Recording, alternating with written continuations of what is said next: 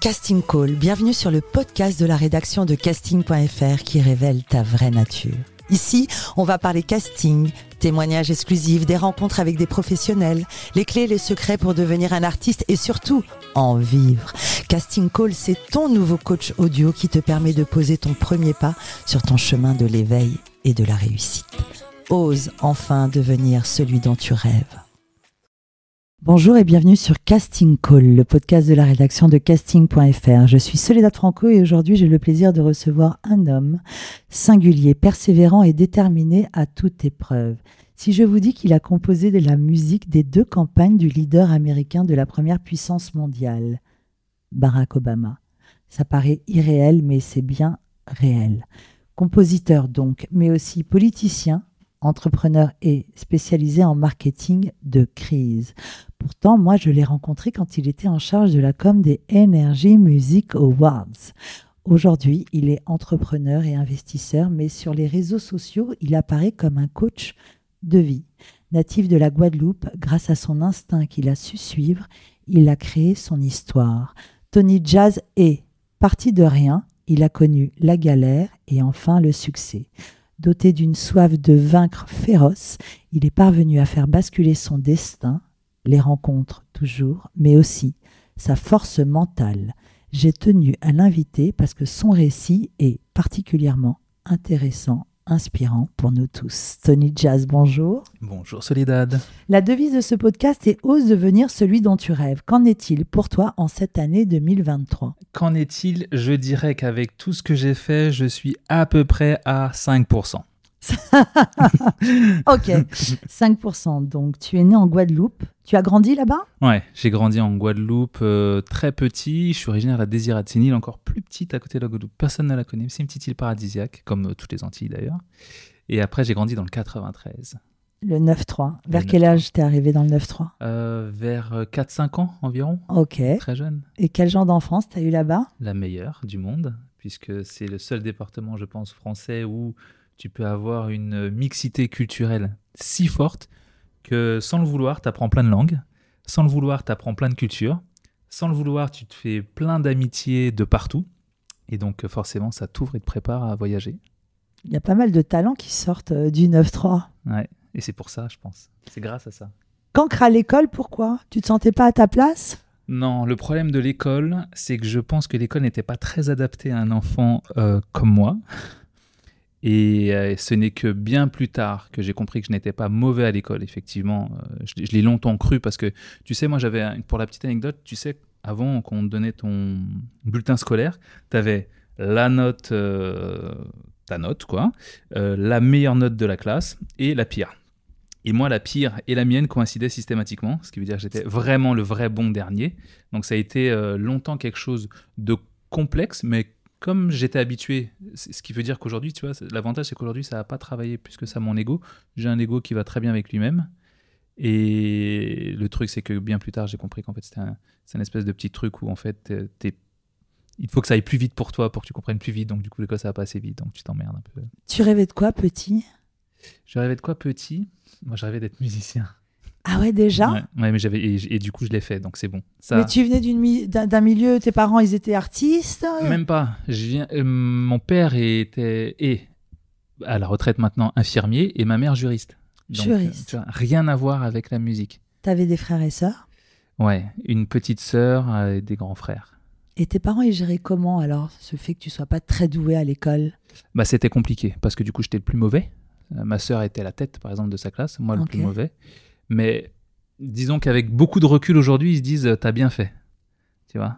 Mais il fallait endurer les, les, trucs où tu transpires quand ton bulletin scolaire il arrive dans la boîte aux lettres. Aïe, aïe, aïe, aïe. Tu rêvais donc, tu rêvais de musique. Ouais, absolument. Et alors, d'où vient cette passion? Elle est née avec. Tu, tu rêvais d'un artiste, tu idolâtrais un artiste, tu écrivais, tu chantais, tu faisais quoi? En fait, à l'origine, ce qui se passait, c'est qu'à la maison, euh, dans les années 90, euh, ma mère était abonnée à un truc qui s'appelait euh, je sais plus quoi, et où tu, recevais des CD toutes les semaines ou tous les mois. Ok. Tu sais C'était des trucs qu'il y avait à la fin des magazines de programmes télé, et tu t'abonnais et t'envoyais ça, et on t'envoyait des CD tous les mois. Et donc on recevait des CD tous les mois. Je trouvais ça génial. Donc euh, J'ai vu l'album des Fujis arriver chez moi. Je dis, oh, c'est quoi ces trois têtes sur ce truc? J'ai vu l'album de Jacques Brel. J'ai vu plein d'albums arriver. Et donc, du coup, je les écoutais. Je les écoutais puisque quand tu commandais pas, on t'envoyait tout et n'importe quoi. Et en fait, ça m'a ouvert musicalement. Je me dis, ah, mais ça, ça, ça sonne bien. Ça, j'aimerais bien le reproduire. Et comme on avait un piano et une guitare, c'est comme ça que j'ai commencé. T'avais quand même un piano et une guitare. Ouais, enfin un piano. J'avais un synthé et une guitare de jouet, quoi. Mais pour moi, c'était le bout du monde. C'était parfait. Et tu commences à jouer des instruments Ouais. Et Petit. Ouais, petit, je teste, j'essaye, je fais des trucs comme ça. Après, je veux mes, mes parents me mettent au conservatoire, pensant que je vais aimer ça. Ah, Et finalement, je déteste. trop de rigueur. Bah, trop de rigueur, c'est surtout que l'école, j'aime pas et c'était après l'école. Donc pour moi, c'était la continuité de l'école en vrai. Je, je vois pas que c'est. Je suis un enfant, donc pour moi, je, je vois pas la suite. Je Hmm. comprends pas, euh, je comprends pas euh, que c'est pas l'école en fait. Et donc du coup, c'est pour ça que finalement, je me dis, bah, j'aime pas le conservatoire, mais j'aime la musique. Donc du D'accord. coup, je continue à jouer chez moi n'importe comment, mais euh, le conservatoire, j'arrête. T'arrêtes le conservatoire. Et à quel moment tu as le déclic où tu te dis, ok, j'arrête l'école, Ouais. je quitte tout. Je crois que tu pars au Canada, c'est Ouais. ça? C'est ça. Mais là, t'as quel âge? Euh, là, j'ai, euh, je ne sais plus quel âge, mais je me rappelle parfaitement de ce moment. Qui Tu étais était... ado? Euh, non, non, non, j'étais à la fac. Ah, donc t'as poursuivi tes études, ouais, t'es allé jusqu'au bout. Oui, oui, parce que. Cancre, mais juste. mais cancre, mais tes parents ne te laissent pas le choix.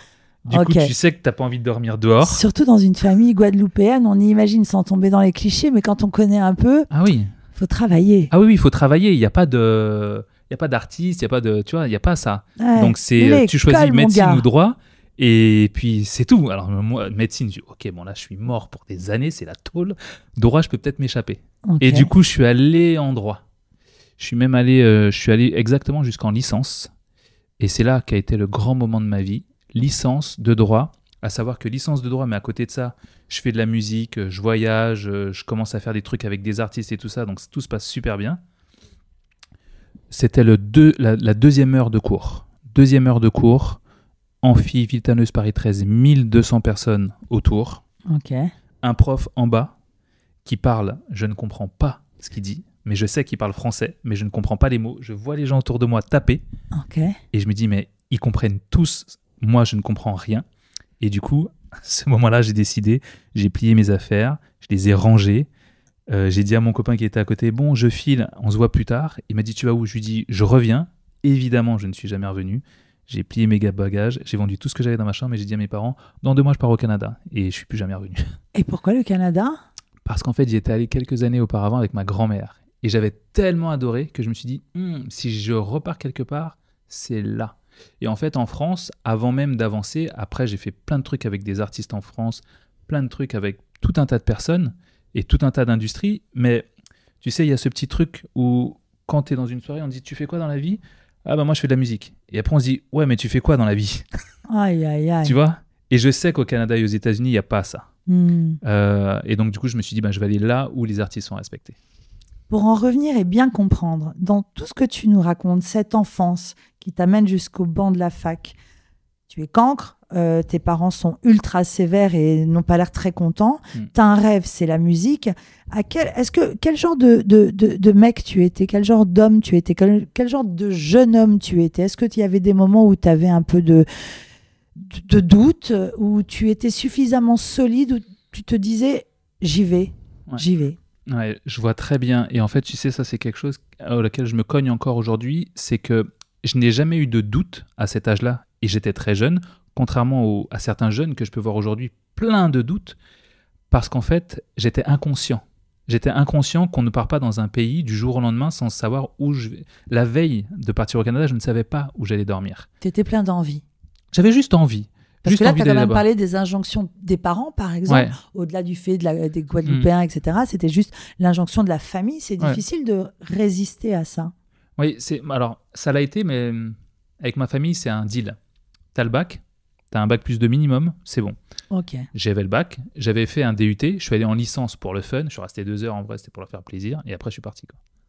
Donc finalement, au Canada, c'est bien vu d'être artiste. C'est pour ça que tu y vas. Ouais, Contrairement ici, la France. c'est ça. Mais j'y vais France. aussi parce qu'il y a un océan qui nous sépare. Donc je me planque, je peux partir, et personne va me regarder, je peux tout recommencer à zéro, je peux tout refaire, tout refaire dans le milieu de la musique. Euh, ok, il y a, tout à faire et personne ne me connaît. Donc pour moi, c'est l'endroit idéal du départ à zéro.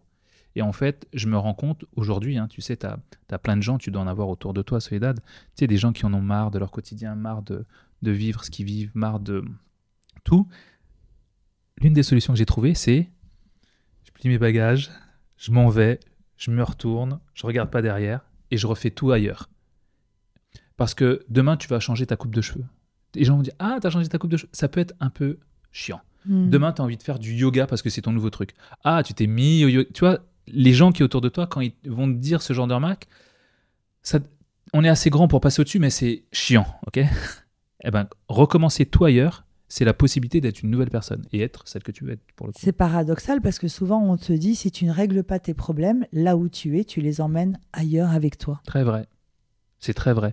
Mais euh, tes problèmes sont souvent une résultante d'un traumatisme avec des gens que tu as vécu et qui te font répéter les schémas parce que tu vis avec eux.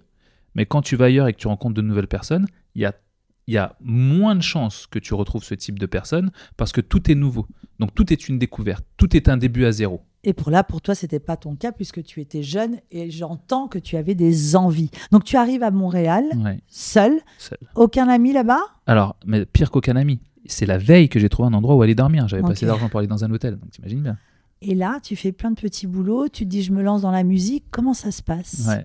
Alors au départ, compliqué, même le jour où je suis arrivé, je me rappelle, c'était un 13 février, 12 jours après mon anniversaire, et je me rappelle du 13 février parce que quand je suis arrivé, le commandant de bord a dit il fait moins 13. et j'ai fait waouh, j'ai jamais vécu ça de ma vie. Et en fait, quand j'arrive dehors, je sens, je prends une grande respiration et je sens... Euh, tout mon intérieur qui se glace et j'ai fait ah ouais là c'est différent. Et en fait au début ben comme tout est nouveau c'est une nouvelle langue ils parlent anglais ils parlent français ils ont un accent je comprends rien. Donc tout, tout devient très complexe. Mais finalement en discutant avec les gens sur place tu te rends compte qu'ils n'ont pas la même mentalité que toi. Ils parlent la même langue mais ils pensent pas pareil et du coup si je croise quelqu'un dans la rue et que je lui dis hey comment ça va? Il va me répondre il va prendre un temps pour moi tu fais pas ça à Paris hein tu vois? Et, et, je leur explique que je viens d'arriver et je dis ça à un gars dans un bar, je viens d'arriver, moi mon truc c'est la musique et je suis venu ici pour essayer. Et il m'a dit oh trop bien, tu sais que dans le bar d'à côté, il joue le week-end, tu devrais y aller? Ok, le week-end du coup je vais dans le bar d'à côté. Et en fait c'est comme ça que de fil en aiguille les choses se font. Mais bon, pour euh, réussir à gagner un peu d'argent, je donne des cours de français, je donne des cours de, à des anglophones, je donne des cours de musique, euh, je vends des photocopieurs, je fais tout un tas de choses. Et à quel moment ta carrière, si inattendue, prend un sacré tournant? Eh bien, en fait, euh, c'est là que ça a été le plus compliqué. Et je pense que c'est même le plus compliqué pour toutes les personnes qui veulent, des fois, tu sais, recommencer à zéro, comme je le disais tout à l'heure. Parce qu'en France, j'avais bien avancé. J'avais bien avancé, j'avais fait beaucoup de réseaux, j'avais beaucoup de contacts un peu partout. Et tu sais, quand tu décides de partir à ce moment-là, tu dis, mais est-ce que je suis pas en train de tout gâcher parce que j'ai commencé déjà un truc et et puis finalement, je me dis, on réessaye à zéro et on essaye de le faire plus fort. Et ce qui s'est passé, c'est que ces nanas à qui je donnais des cours de français, qui étaient des anglophones de mon quartier, me disent Tony, on va aux États-Unis parce qu'il y a un mec qui veut devenir président. Et là, je fais. Et moi, le premier truc que j'entends, c'est on va plus te payer les cours. Et là, je me dis ouais, ça va être compliqué, on va trouver d'autres cours. Et elles me disent tu vois, tu devrais regarder ce gars à la télé, il est hyper intéressant. Donc moi, je suis pas du tout là-dedans.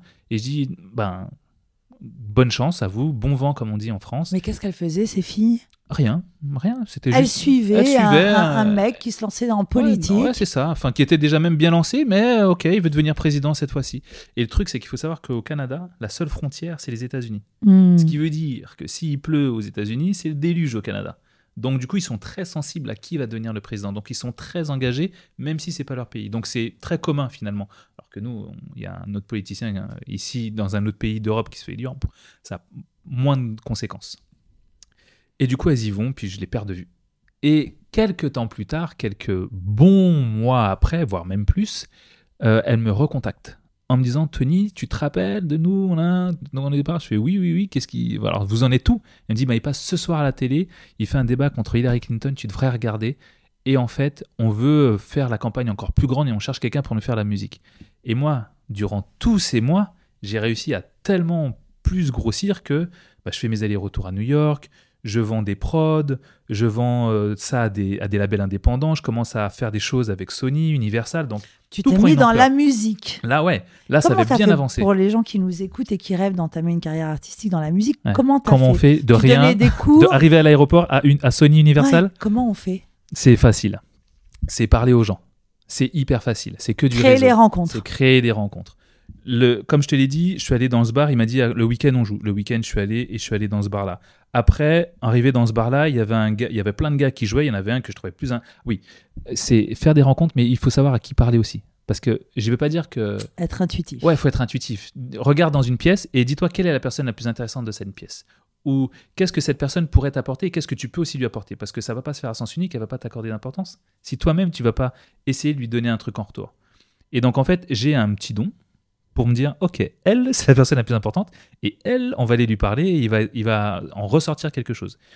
Et c'est comme ça que dans ce bar, je rencontre un autre gars qui cherchait un guitariste. Je lui explique que je suis guitariste, mais que je peux lui vendre des prods. Ok, super, je te vends les prods. Ah tiens, ce week-end. Mais a- t'étais guitariste, Oui. vraiment? Ouais, ouais, ouais. Oui, oui, je faisais de la guitare. C'est Moi, Donc mon toi, truc, c'était la guitare. On peut parler de multipotentiel aussi. Oh, complètement. Pas que. Ok. C'est pour ça que, grâce à ce petit test que je fais des années plus tard euh, auprès d'un auprès d'un psy, je me rends compte que finalement, je suis pas nul à l'école. Je suis juste Au plus- potentiel. voilà, plus rapide. Et donc en fait, ça n'a. C'est et donc c'est là que je vois euh, tout un tas de trucs euh, s'éclairer. C'est pour ça que je dis que mon ego n'a jamais pris un coup là-dessus. Mais tu avais appris à te faire confiance et ça. à suivre ton intuition. Ouais. En fait, je, je pense en réalité que j'ai jamais vraiment eu confiance en moi et que je n'ai jamais douté. C'est vraiment ce truc-là d'être inconscient. Tu vois, C'est- c'est-à-dire que moi, je ne vois pas le danger, je ne vois pas le risque, je vois pas le je peux me planter. Je Être le- inconscient ou avoir beaucoup d'envie? Alors, beaucoup d'envie, mais tu vois, ma mère m'a élevé depuis tout petit. Euh, à chaque fois que, tu sais, elle m'amenait le matin à l'école en voiture et avant de me poser, cette phrase je la connais par cœur, avant de me poser, je la connais comme une prière. Avant de me poser à l'école, elle me dit Ok, vas-y, c'est le moment, tu répètes. Et donc je répète Il n'y a personne au-dessus de moi. Il n'y a personne en dessous de moi. Je ne respecte pas quelqu'un qui ne me respecte pas et je suis capable de tout. Tous les matins. Donc c'est- ça, là, je le connais par cœur. Affirmation positive. Tous les matins, elle me fait répéter Ta ça. maman, elle t'a Ouais. programmé. Ah, elle m'a programmé le cerveau. Ok, ça c'est une super Exactement. maman. Ah oui, mais largement. Ce qui fait qu'aujourd'hui, je, ce que j'appelle de l'inconscient, c'est juste que ma mère m'a mis en tête, je peux tout faire. Donc, rien n'est impossible. C'est ça, c'est vraiment ma conception. Donc, j'ai pas confiance en moi et je ne doute pas parce que je peux tout faire. Donc, je n'ai aucun des deux. Et donc, c'est grâce à ça que j'arrive à faire plein de choses. En 2006, le twist. Ouais. Qu'est-ce qui se passe? En 2006, euh, c'est le début de la campagne d'Obama. On parle bien de Barack Obama. Barack Obama, exactement. Qui, à l'époque, à la télé, il y avait écrit Barack Hussein Obama. Et donc, avec le mot Hussein, je me dis, ah, lui, il a peu de chance qu'il y ait un autre Hussein dans le monde qui ne fait pas l'unanimité. Je vois pas comment lui va pouvoir y arriver. Donc, j'ai j'ai mis quand même des gros doutes. Mais il y a ces filles dont je te parlais tout à l'heure qui me disent, on veut quelqu'un pour nous faire une musique de campagne, faut que tu nous fasses un truc. Donc, moi, j'écoute le gars. Et je me dis, il est bien. Il parle bien. Il était bien. inconnu à l'époque. Bah, C'était un sénateur, quoi. Donc, euh, les, les Américains le connaissent même pas. Et tu dis son nom dans le monde, personne ne le connaît. Aujourd'hui, tout le monde le connaît comme si euh, tu disais Michael Jackson, quoi, tu vois. À ce moment-là, tu as eu le flair, toi? Tu t'es dit, Alors, plus que le flair, en vrai, moi, je suis un gars, je suis quelqu'un de très altruiste. Je suis un philanthrope. J'aime aider les gens. Je suis vraiment le mec sur qui tu peux compter et qui va arriver et qui va t'aider. Je suis vraiment un gars comme ça. Et je vois les filles et elles sont tellement engagées, elles me disent Vas-y, on cherche quelqu'un pour nous faire la musique, tu pourrais nous faire le truc? Et je me dis J'ai envie de les aider elles, mais quand je le vois lui à la télé et que j'ai lu plein de, de- de choses sur Martin Luther King, de bio et autres, je me dis Il me rappelle cet homme. Et j'ai envie de faire quelque chose pour lui, comme si Barack Obama était venu voir en me disant Hey Tony, tu peux me filer un coup de main? Ouais, ok, mon gars, je vais t'aider. tu vois? Je le, je le prends vraiment comme ça, parce qu'à l'époque, c'est un inconnu. Personne ne le connaît. ouais. L'avantage que j'ai eu, c'est que cet inconnu est devenu président. Et en fait, ça a amené ma carrière d'une manière stratosphérique, ce qui fait qu'aujourd'hui, ben, c'est une chose que je dis souvent d'ailleurs, aider quelqu'un, aider un inconnu, on ne sait jamais, il peut devenir un jour président. Et pour le coup, moi, c'est ce qui m'est arrivé. Mais c'était vraiment, pour le coup, c'était juste aider quelqu'un qui avait envie de faire un truc plus fort que les autres. cet altruisme, c'est bon d'être altruiste et, c'est merveilleux cette générosité.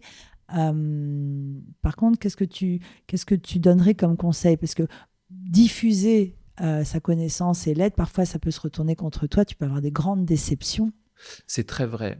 C'est très vrai, mais ça, c'est Le jeu de la vie. Ouais, c'est le jeu de la vie, mais c'est. Je vais te donner un exemple. imaginons que là j'ai ma montre et que je la détache et que je te la donne. Si jamais je te la donne et que je la mets là maintenant en face de toi, je n'ai plus ma montre. Ok. Donc je me suis dépossédé. Mhm. À l'inverse maintenant. Imaginons que je t'apprends tout un tas de choses que j'ai appris pendant des années. Maintenant, tu le sais et je le sais. Je ne me suis pas dépossédé, contrairement à la montre. Donc certes, tu peux être déçu parce que certaines personnes, euh, à un moment peut-être de leur vie, vont te décevoir, mais t'as pas perdu quelque chose. Et pour le coup, ok, passe au-dessus, vois les choses de manière beaucoup plus haute et dis-toi que tu as aidé cette personne ou tu l'as fait grandir d'une certaine Mm. manière. Donc, c'est jamais se déposséder que de donner de la connaissance. C'est joli. Raconte-nous la rencontre avec Charles Rifkin, euh, qui est ambassadeur des États-Unis à Paris. Euh, c'est c'est- c'est juste avant de rencontrer Barack C'est Obama. juste après. Après. C'est juste après. En fait, c'est après la campagne. Parce que quand Donc, je... attends, raconte-nous bien Ouais. les étapes. Donc, ces filles te proposent, enfin, te demandent De leur donner un coup de main en créant cette musique je fais cette musique, je leur d'une façon généreuse et altruiste. Voilà, je l'envoie et je leur donne. Et ça, à, à savoir que à l'époque, ça me demande du temps parce que c'est quelque chose. On me paye pour faire ça. Donc quand je le fais comme ça gratuitement, j'utilise des studios. Je, tu vois, donc c'est de l'argent. t'investis de- du J'investis temps et de l'argent. Voilà. Donc je me dis bon, je vais les, tu vois, je les aide, mais ça me coûte. Mais ok, c'est cool, ça me fait, ça me fait plaisir. Et en fait, euh, c'est utilisé et ça part aux États-Unis. Et il y a un petit Frenchie qui a fait une musique pour le président.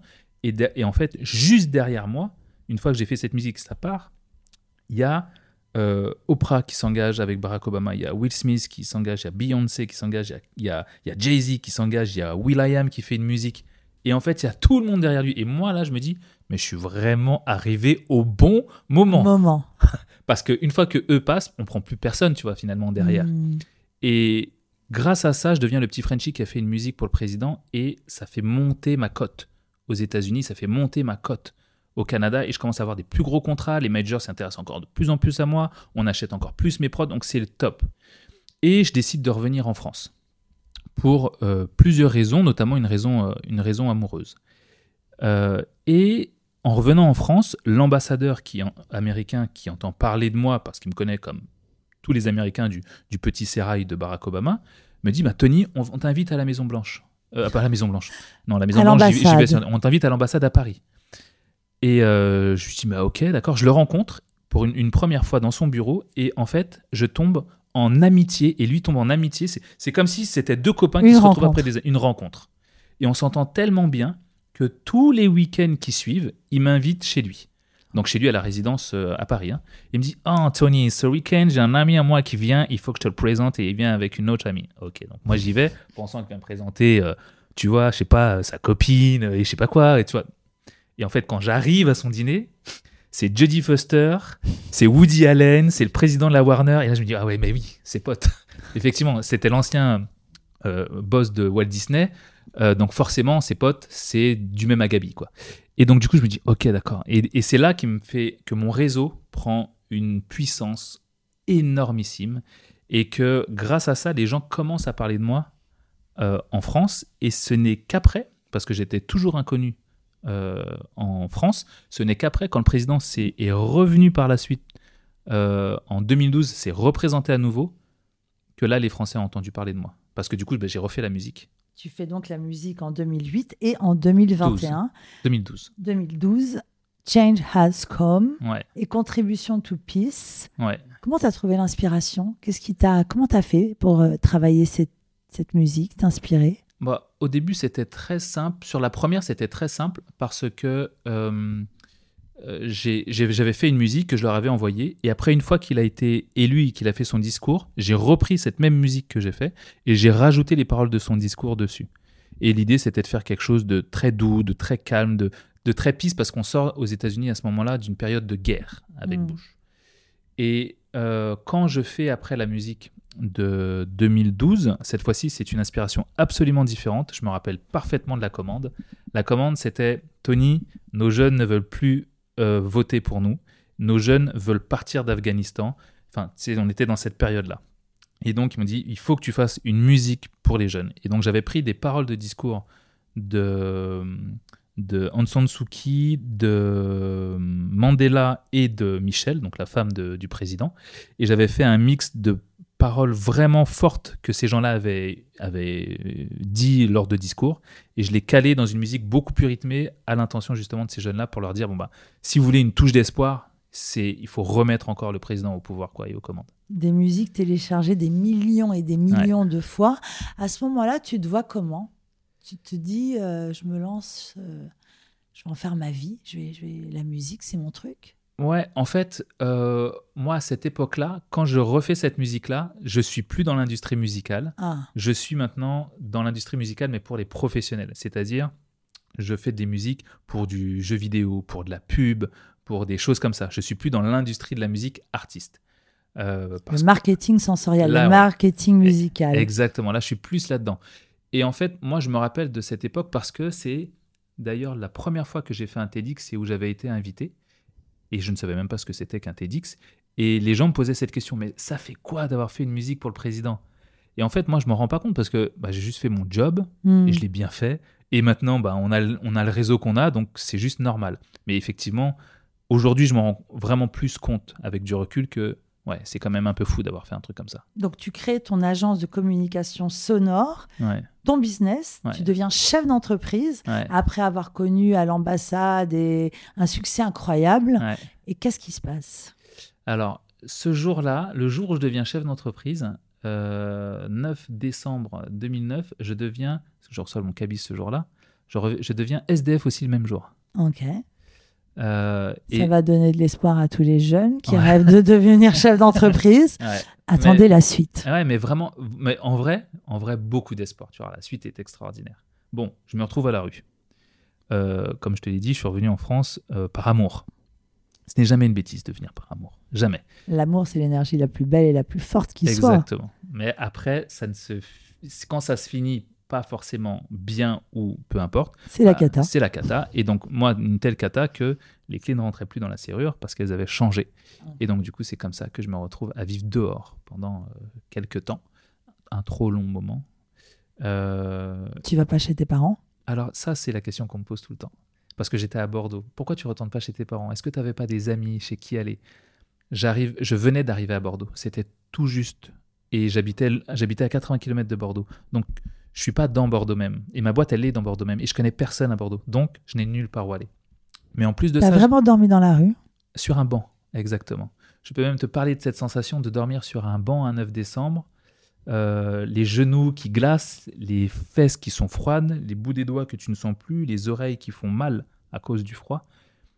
Et ça, ça dure plusieurs temps, ça dure plusieurs mois. Hein. Ça dure pas seulement, euh, tu vois, le, le, temps de, le temps de quelques semaines, le temps de se retourner. À cette époque-là, c'est vraiment plus complexe que ça. Et comme j'ai personne, j'ai nulle part où aller, que mes parents sont à Paris et je me dis, je veux pas retourner chez mes parents parce que si je retourne chez mes parents, l'entreprise que je suis en train de faire, je vais pas la développer et je vais pas revenir ici parce que ici va devenir un mauvais souvenir et ça c'est pas trop une bonne idée. Et alors tu fais quoi de tes journées à ce moment-là? Bah alors c'est très simple. Moi j'étais dans une pépinière d'entreprise. Donc euh, ça ouvre le matin très tôt et ça ferme le soir très tard. Donc le matin, j'arrive avant tout le monde. Je prends ma petite douche dans les toilettes handicapées, euh, dans un évier hein, en vrai. Euh, et je suis là avant tout le monde, donc tout le monde me voit. Ah ok, vous venez d'arriver, machin, machin. Moi, ça fait déjà un bon moment que je suis là. Tu étais chef d'entreprise, tu avais une carte bancaire, tu avais un compte bancaire, mais zéro euro sur ce compte bancaire et pas de maison, mais beaucoup d'ambition. Et cette pépinière, pour que tu puisses créer et imaginer ton business. Ouais, c'est ça. Et donc le soir, je repars, euh, je repars, je repars dehors puisque je peux pas rester euh, dormir à l'intérieur. Mais au fil, au fur et à mesure du temps, si tu veux, et là, enfin ça a été, je dis, je parle de cette peur de manière très rapide, mais ça a été une traversée du désert qui, qui a été. Tu viens de dire, je parle de cette peur. De cette peur, ah oui, de cette peur, de cette période, mais mhm. peut-être peur, oui, de mhm. cette peur très rapide. Mais ça a duré vraiment un long moment. Je te passe les moments où je fouille dans les poubelles de mes stagiaires pour récupérer les trucs qu'ils n'ont pas fini de manger. Je te passe le temps où je vais boire euh, toute la journée parce qu'il faut que je m'hydrate. Parce qu'en fait, le froid, mine de rien, c'est bizarre, mais quand tu gardes du chaud, ça te fait transpirer. Et donc la nuit, tu as extrêmement soif, mais tu pas de quoi acheter de bouteilles d'eau. Donc c'est très complexe. Et je lance une société. C'est tout nouveau. Donc c'est pour ça que j'ai des stagiaires, j'ai des gens gratuits, tu vois. Et, en fait, ça dure si longtemps qu'un jour, un an, j'arrive. Et c'est là où je dis qu'il y a, toujours un moment d'espoir. Et c'est pour ça que je disais tout à l'heure, et c'est pas anodin quand je le dis, parce que ça a vraiment son importance, les rencontres que l'on fait, les gens que l'on aide, les gens que l'on rencontre. Euh, un jour, j'ai une femme qui vient à mon bureau et qui voit, euh, c'était mon dernier rendez-vous de la journée, j'avais, j'étais habillé, euh, enfin, j'avais mis des couches sur moi avant de sortir. Et elle voit mon sac sur le côté du bureau et à la fin du rendez-vous, avec beaucoup de délicatesse, et je ne sais pas comment elle s'en est aperçue parce que je, je, planquais bien et moi je suis, franchement, moi je peux faire Hollywood tellement je suis un bon acteur. je vois qu'elle regarde mon sac et qu'elle revient en me regardant et elle me dit, tu sais, ce week-end je pars avec mon mari à l'île de Ré et je cherche quelqu'un pour garder le chat. Est-ce que ça te dirait de venir à la maison pour le garder? Je ne sais pas comment cette femme s'est rendue compte de ma situation à ce moment-là.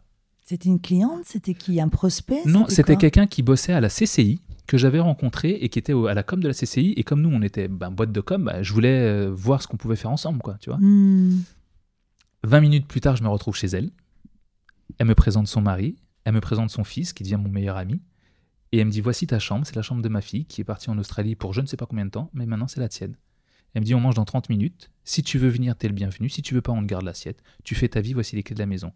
Et je peux te dire que ce soir-là, prendre une vraie douche, me brosser les dents, euh, dormir dans un lit. Mais tu ça a été la meilleure... depuis combien de temps Depuis 5 minutes, quand elle est venue dans mon bureau. Je ne la connaissais pas. Et le truc, c'est que moi, je ne demande pas d'aide. Et quand on me propose de l'aide, je dis non.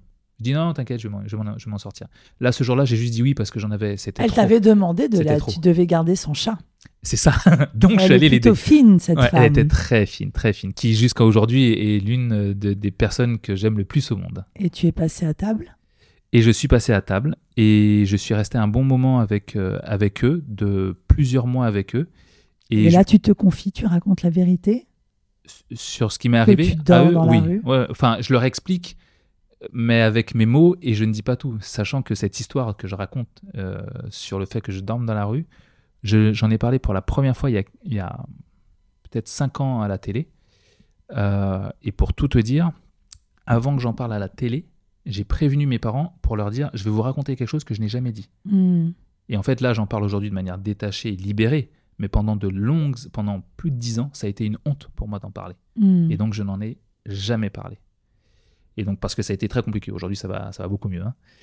Et donc, finalement, qu'est-ce qu'il en, qu'est-ce qu'il advient de cette entreprise que tu avais créée?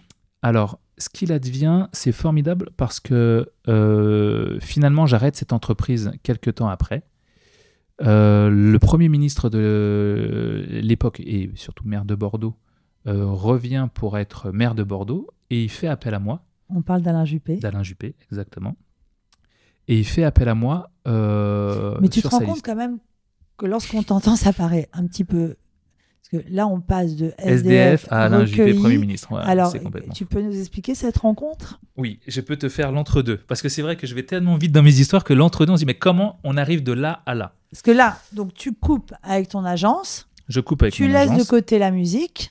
Ouais, exactement. Tu es hébergé chez, chez cette femme. Oui, où je compte. En fait, quand je suis hébergé chez, cette femme, il se passe un truc dans ma tête où elle m'aide et où dans ma tête, je me dis, je ne peux plus me retrouver à la rue. C'est pour ça qu'aujourd'hui, je fais autant d'immobilier.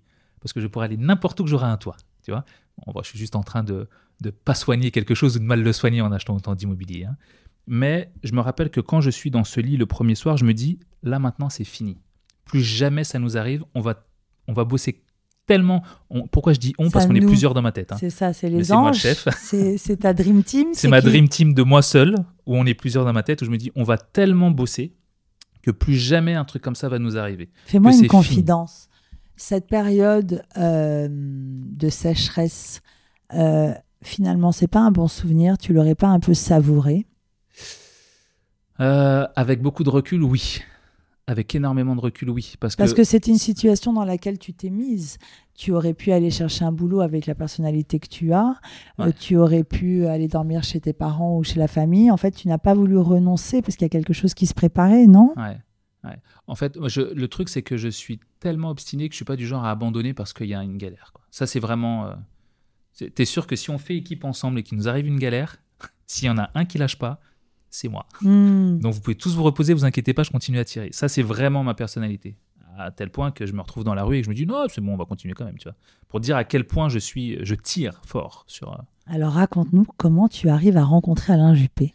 En fait, c'est très simple. À cette époque-là, donc j'avais, donc j'ai ce petit passage où je dors, j'arrive à trouver finalement un lit. Je continue cette, cette entreprise, mais je commence, je commence à l'arrêter et je commence à m'engager dans une association où on aide les jeunes et on aide les étudiants. Chose qui pour moi est très importante parce que quand j'étais étudiant, il n'y a personne qui m'aidait. Donc je me dis, si moi je peux inspirer d'autres, je vais le faire.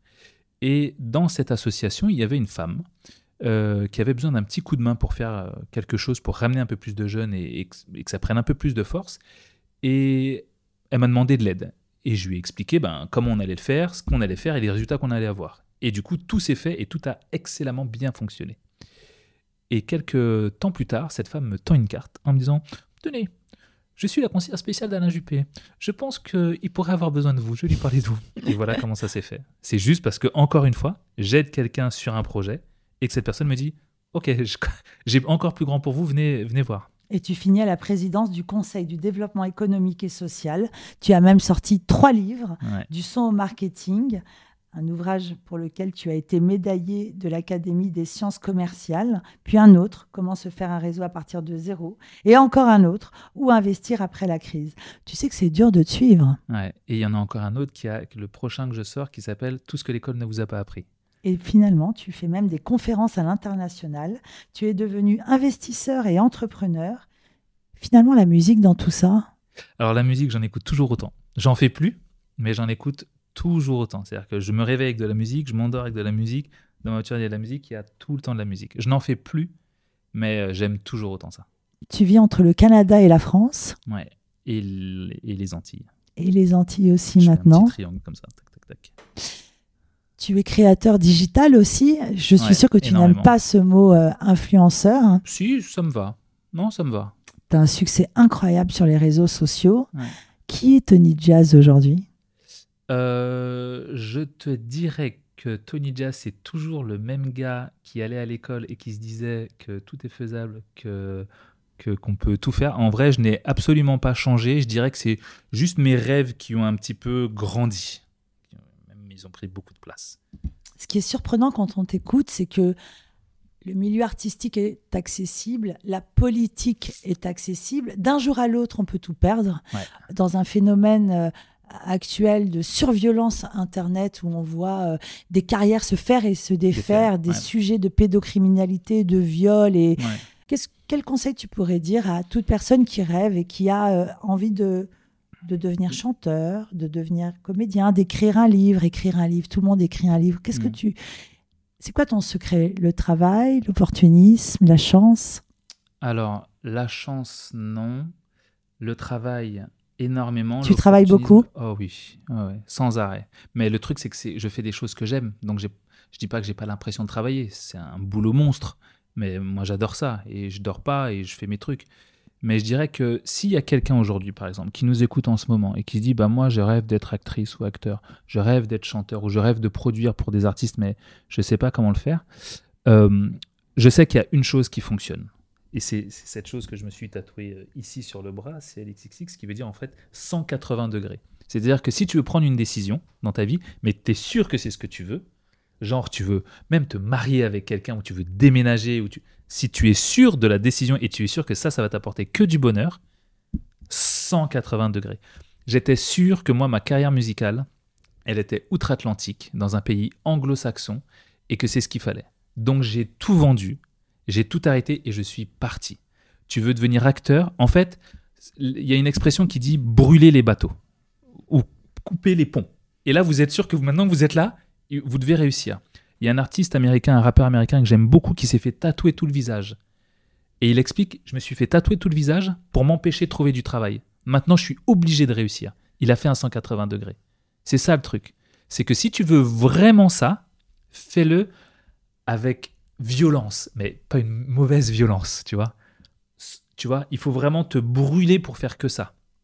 Et quand tu prends un risque si fort, tu es tellement au fond que tu ne peux que réussir. Et si tu regardes bien, la plupart des gens qui ont changé des choses dans leur vie, ça a été toujours dans des moments extrêmement critiques, au pied du mur. Parce que c'est là que tu prends la vraie décision que tu dois prendre, parce que tu sais la décision que tu dois prendre. Le truc, c'est que tu la prends pas parce que c'est plus facile d'attendre un peu, de procrastiner ou de te dire, ah bon, allez, encore un dernier truc comme ça, puis après je m'y mets. Mais le truc, c'est que si tu te mets au pied du mur, là, tu n'as plus le choix. Et moi, c'est ce que j'ai fait à chaque fois.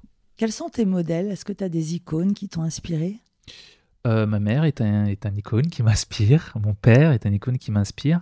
Et après, si je devrais en utiliser d'autres, euh, c'est quelque chose que je dis beaucoup.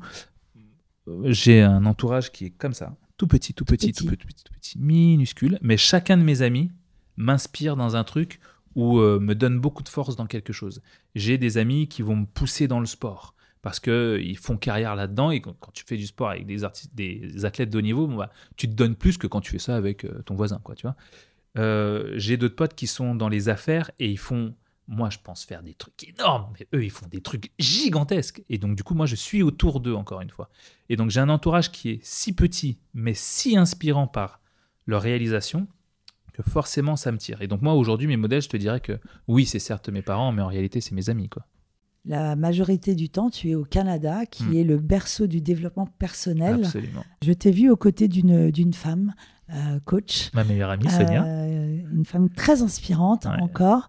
Qu'est-ce que tu me dirais de ce phénomène qu'on voit là, des coachs, euh, de ces conférences? Hmm. Y aurait-il un changement après le Covid? On a été tellement dans une, dans une image d'influenceuse et puis les images lisses. Est-ce qu'on ne reviendrait pas vers l'authentique? Oui. En fait, ce qui s'est passé, c'est qu'après le Covid, les gens ont appris à utiliser Internet pour de vrai. Ils ont vu qu'on pouvait en fait faire des zooms et qu'on n'était pas obligé d'être côte à côte pour faire un rendez-vous. Ils ont vu que sur les réseaux sociaux, il y avait plein de gens qui en inspiraient plein d'autres et les ont découverts parce qu'ils avaient que ça à faire. Et c'est vrai que quand on voit le développement personnel en France, tel que je le vois moi, alors tel que je le vois moi parce que je le vois aux États-Unis et au Canada, hein, en France, il est embryonnaire pour certains qui se disent, oh, mais c'est bouché, non, c'est embryonnaire, ça ne fait que commencer. Aujourd'hui, et moi je me rappelle, en 2006, euh, donc ça fait beaucoup d'années, puisqu'on est en 20 et quelques, euh, je voyais déjà des gens faire du développement personnel à cette époque-là, sur, mais à faire des conférences. Je ne te parle pas de développement personnel, ça a toujours existé. Mais à faire des conférences, à faire des gros stages, à faire des trucs comme ça. En France, ça arrive à peine. En France, on a personne encore dans le développement personnel n'a rempli de stade ou de salles telles que Bercy. Alors qu'aux États-Unis, remplir un stade sur un événement de personnel, c'est juste normal, tu vois. C'est, ah oui, ouais, tu as fait un événement basique, tu vois. En France, on n'en est pas encore là. Donc en fait, on a tellement de retard que pour ceux qui veulent faire ça, il y a une vraie place à prendre. Il y a vraiment une vraie place à prendre. Et pour le coup, c'est là où il faut justement aller faire des voyages aux États-Unis, aller faire un voyage au Canada pour voir où ils en sont, parce que c'est simple. Ce que vous voyez aux États-Unis, c'est 10 ans, ans d'avance sur, ce que, sur ce qui arrivera ici. Tu parles par exemple de la PNL, des choses Bien comme sûr. ça Ouais, ouais. La, la, la PNL, tu as des gens, aujourd'hui, tu entends des termes par exemple comme la manifestation. C'est un terme tout nouveau, façon de parler tout nouveau, hein, mais qu'on entend depuis quelques mois, quelques années pour les plus avertis. Mais ça fait une trentaine d'années qu'on l'entend ailleurs euh, aux États-Unis, tu vois. Mais en France, c'est là. Et donc, tu as beaucoup de sujets, euh, mais aussi tu as, sur toutes les médecines alternatives, les façons de se soigner différemment. Il n'y a pas que les médicaments. Euh, et euh, il n'y a pas que les, les trucs qu'on t'injecte dans le corps, tu vois. Il y a beaucoup de choses qui passent par la nourriture, beaucoup de choses qui passent par, par plein de choses, par une manière de manger, de, de, de, respirer. Tu as, beaucoup de choses. Et ça, c'est nouveau ici. Quand les gens comprendront que c'est une réalité qui n'est pas. Euh, les gens pensent que c'est un truc de cuicui, les petits oiseaux, de gens qui sont totalement perchés. Non, non c'est très réel. Ça change la vie des gens aujourd'hui. Et les gens payent beaucoup pour avoir accès à cette, euh, à cette information, à cette donnée. Donc, euh, oui. Tu es là face à moi. Tu as l'air d'un athlète. Quelle est l'hygiène de vie Ton corps, j'imagine que c'est ton moteur. Tu as une hygiène de vie, tu manges des choses. Raconte-nous un peu. Ouais. Alors, je fais euh, très attention à ce que je mange, c'est-à-dire que je ne mange, euh, j'évite de manger tout ce qui est frit. J'évite de manger beaucoup de viande. J'évite euh, de manger tout ce qui est. Alors, je ne mange jamais tout ce qui est transformé. C'est-à-dire que si je le mange, je mange toujours les choses à leur état naturel, tu vois. Je vais essayer, par exemple, je vais manger des légumes le moins cuits possible. Je vais essayer. Alors, je, je, je, dis pas que je fais forcément attention, mais je vais éviter euh, de manger des choses un peu, euh, un peu bizarres pour le sport. Alors, tu me vois tel un athlète parce que je fais une fois comme ça une séance avec, euh, avec mes amis, mais je, ne fais pas de, je vais pas à la salle de sport. J'ai pas d'abonnement à la salle de sport. Mais tu fais du sport tous les jours? Je fais du sport tous les jours, mais ce que mon sport, il est très simple. Ça s'arrête à faire euh, à faire juste là, comme ça, tac, tac, tac, tac, tac, tac, sans pompe tous les matins. Hmm. C'est tout. Je fais ça 100 sans. Ok. Sans pompe, comme ça. Sport de la journée, c'est fini. Je ne fais que ça. Je ne fais rien d'autre que, que- comme autre sport. Mais je vais essayer, je vais, je vais faire attention à plein de choses. Je vais faire attention à ma peau, je vais faire attention à, à- par exemple, là, je suis à Paris, très bête, hein. Euh, je, je suis arrivé à Paris dans ma voiture. Dans ma voiture, j'ai un truc, euh, c'est une Tesla, on a un truc pour éviter que l'air extérieur ne rentre dans la voiture. Bah, je vais éviter de respirer trop l'air de Paris parce que c'est plus pollué que là où j'habite. Il y a plein de petits détails comme ça où je vais faire très attention. Je vais faire attention aux mots que j'utilise parce que ça a une incidence sur mon corps. Je vais faire attention aux mots qu'on va me dire. Tu vois, trop négatif, je fais comme si hein, hein, ça me plaît pas. Tu vois, il y a plein de choses comme ça auxquelles je fais très attention. Le milieu de la musique aujourd'hui, artistique, ça te fait rêver encore? Ah oui, oui, oui. Moi, moi, le milieu de la musique m'a toujours intéressé, inspiré, parce que pour moi, la musique, c'est le monde libre. Euh, tu parlais de, de marketing sensoriel aussi. Ouais. Tu, tu, la musique a une incidence sur nos vies exceptionnelle. Ouais. ouais. Ben, c'est, une chose dont je parle justement dans le livre que j'ai écrit de, de la musique au marketing, où j'explique, bah alors évidemment tous les bienfaits que la musique peut avoir, mais que euh, y a même des thérapies par la musique, des thérapies par le son, parce que ça envoie des fréquences et que les fréquences euh, ont une incidence euh, sur nous, comme quand on s'entend bien, ou quand quelqu'un dit quelque chose de bien, ou que quelqu'un a une voix particulière et que tu vas être plus attiré par sa voix parce que ça envoie une fréquence. Donc tout ça a une incidence. Si j'avais une baguette magique, qu'est-ce que je peux te souhaiter pour 2024 Pour 2024, tu peux me souhaiter que tout ce que j'ai fait, je fasse x 1000. On a commencé à 5%, on finit à fois 1000. Exactement.